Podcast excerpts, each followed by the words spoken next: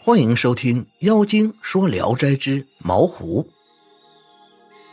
农民马天荣二十多岁时死了妻子，因家贫没有再娶。一天，他在田间干活时，见一个少妇浓妆艳抹，踏着庄稼从田埂上走过来。这个少妇脸面通红，标致风流。马天荣怀疑她迷路了，环顾四野无人。就调戏他，少妇也微微迎合，马天荣便要求与她野合。少妇笑着说：“青天白日的，干那事合适吗？你回去，掩上门等我，晚上我就来。”马天荣不信，妇人发誓一定去，马天荣就告诉了自己住家的方向，少妇才走了。夜间，少妇果然来了。两人便成了好事。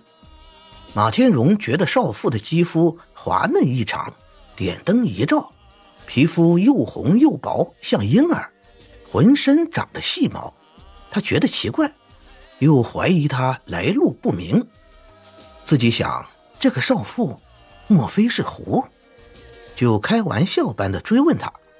那少妇也不隐晦，自认是狐。马天荣对他说。你既然是仙人，当然会要什么有什么。蒙你对我这么好，能否送些银子救救我呢？少妇答应了。第二夜来时，马天荣就向他要银子。少妇故作惊愕地说：“哟，我忘记了。”天明，少妇临走时，马天荣又嘱咐了一遍。到了夜晚，少妇来后，马天荣就问。我用的东西，大概没有忘记吧？妇人笑着说：“请再等一天。”过了几天，马天荣向妇人要银子，妇人笑着从袖中拿出两锭银子给他，约五六两。银子边上有细微的花纹，非常好看。马天荣很喜欢，包好后珍藏在柜子里。待了半年，马天荣一次有事需要钱用。就拿出藏的银子让人看，人们看了后说：“这是锡。”用牙一咬就掉下来。马天荣大为惊骇，收好回到家。到了夜里，妇人来到，马天荣就对他生气地说风凉话。妇人笑着说：“你命薄，担不得真金呀。”一笑了之。马天荣说：“听说狐仙。”都是国色天香，而你却不然啊！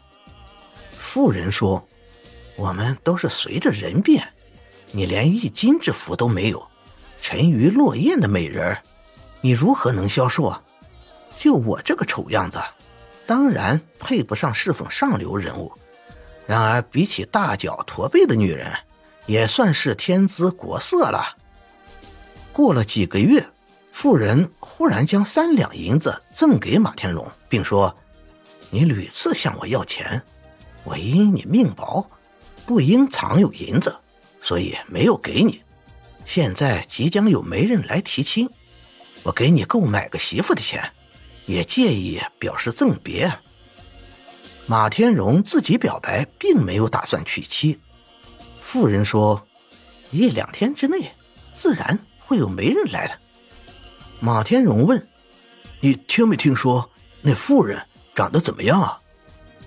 少妇说：“你想要漂亮的，当然就是漂亮的喽。”马天荣说：“这我不敢奢望，可是三两银子怎么能买个媳妇呢？”妇人说：“这是月老安排好的，不是人力可以改变的。”马天荣问。你为什么忽然说咱们要分别呀？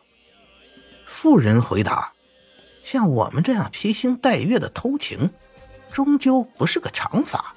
你自然会有妻子，干嘛要这样搪塞下去呢？”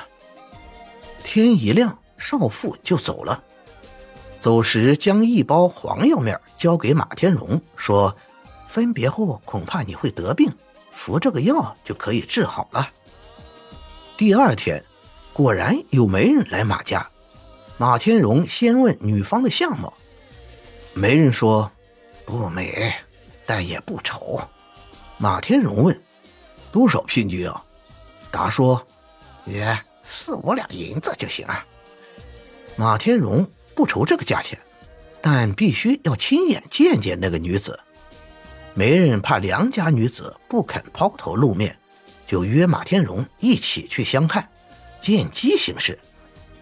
到了女子村边，媒人先进村，让马天荣在村外等着。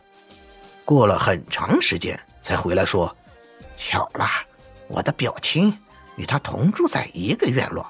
刚才我去看见那女子正在他屋里坐着，听你假装着拜访表亲的。”从他身边走过，相距很近，你可偷着看看。马天荣跟着媒人进去，果然见一个女子坐在屋里，身子伏在床上，正让侍女给她搔背。马天荣从她身边走过，看了一眼，女子长得果然和媒人说的一样。到了商定聘金时，女方并不计较。只要一二两银子，打发女子出嫁。马天荣以为得了便宜，就按数交付了银子，又酬谢了媒人及写婚书的人，三两银子恰好用完了，也没有多费一文钱。选了个良辰吉日，将女子娶进门来，一看，原来是个鸡胸弯腰驼背的女人，脖子很短，像乌龟。看裙下面露着两只尺把长的大脚，这才明白狐仙说的话都是有原因的。感谢您的收听，您的支持是我持续创作的最大动力。如果喜欢，请点击关注订阅。朋友们，我们下期再见。